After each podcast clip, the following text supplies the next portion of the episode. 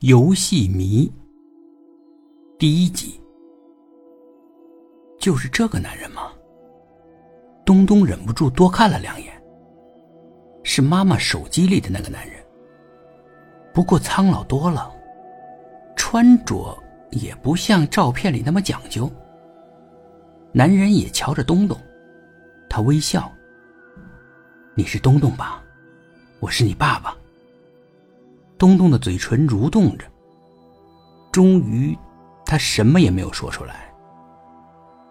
刘警官说话了：“这是你爸爸，他今天就要带你回老家了，你以后跟着他一块生活。”男人直点头：“是的，你以后就跟着爸爸生活，在咱们老家生活，爸爸会好好对你的。”东东轻轻叹了口气。今天就要走吗？是的，我得赶回去上班。我只请了三天假，我已经买好了咱们的返程车票。那家里的那些东西呢？我的书，我的玩具。现在就回去收拾，你的东西啊都带走。你妈妈的东西，咱们能用得上的就带走，不能带走的，就让你小丽阿姨出差回来收拾，她会打包寄给咱们。还有房租。东东虽然不过十岁，他已经知道了人生的艰难。他知道他们的租金还有押金，不住了应该还会退一部分。他提示爸爸：“哦，房子的事儿也委托你小丽阿姨办。”东东点点头，没再说什么。刘警官向东东伸出了手，颇为热情。啊，那就再见了。你在老家有什么事，可以给我打电话。你知道我的电话的。东东没有握刘警官的手，而是冲上去，紧紧的抱住了刘警官。抱了几秒钟，他才松手。妈妈出事以后，这几天他吃住都跟着刘警官，两个人已经有了点感情。刘警官的眼睛也有点湿润了。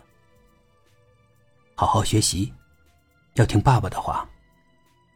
东东点点头。刘警官又看着那个男人。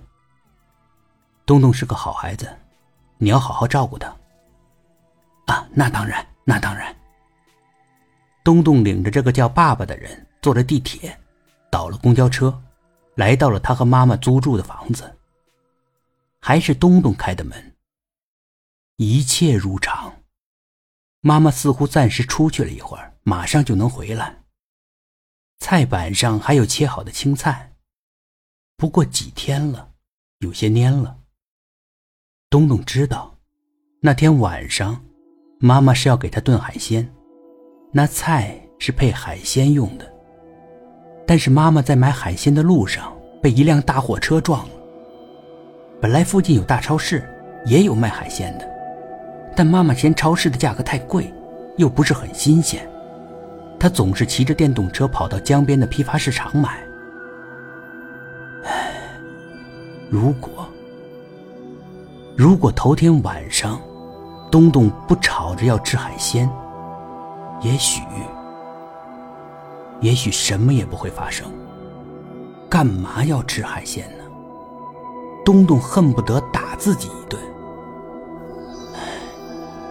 后悔也来不及了。本集故事播讲完毕，点击上方的订阅，订阅不迷路。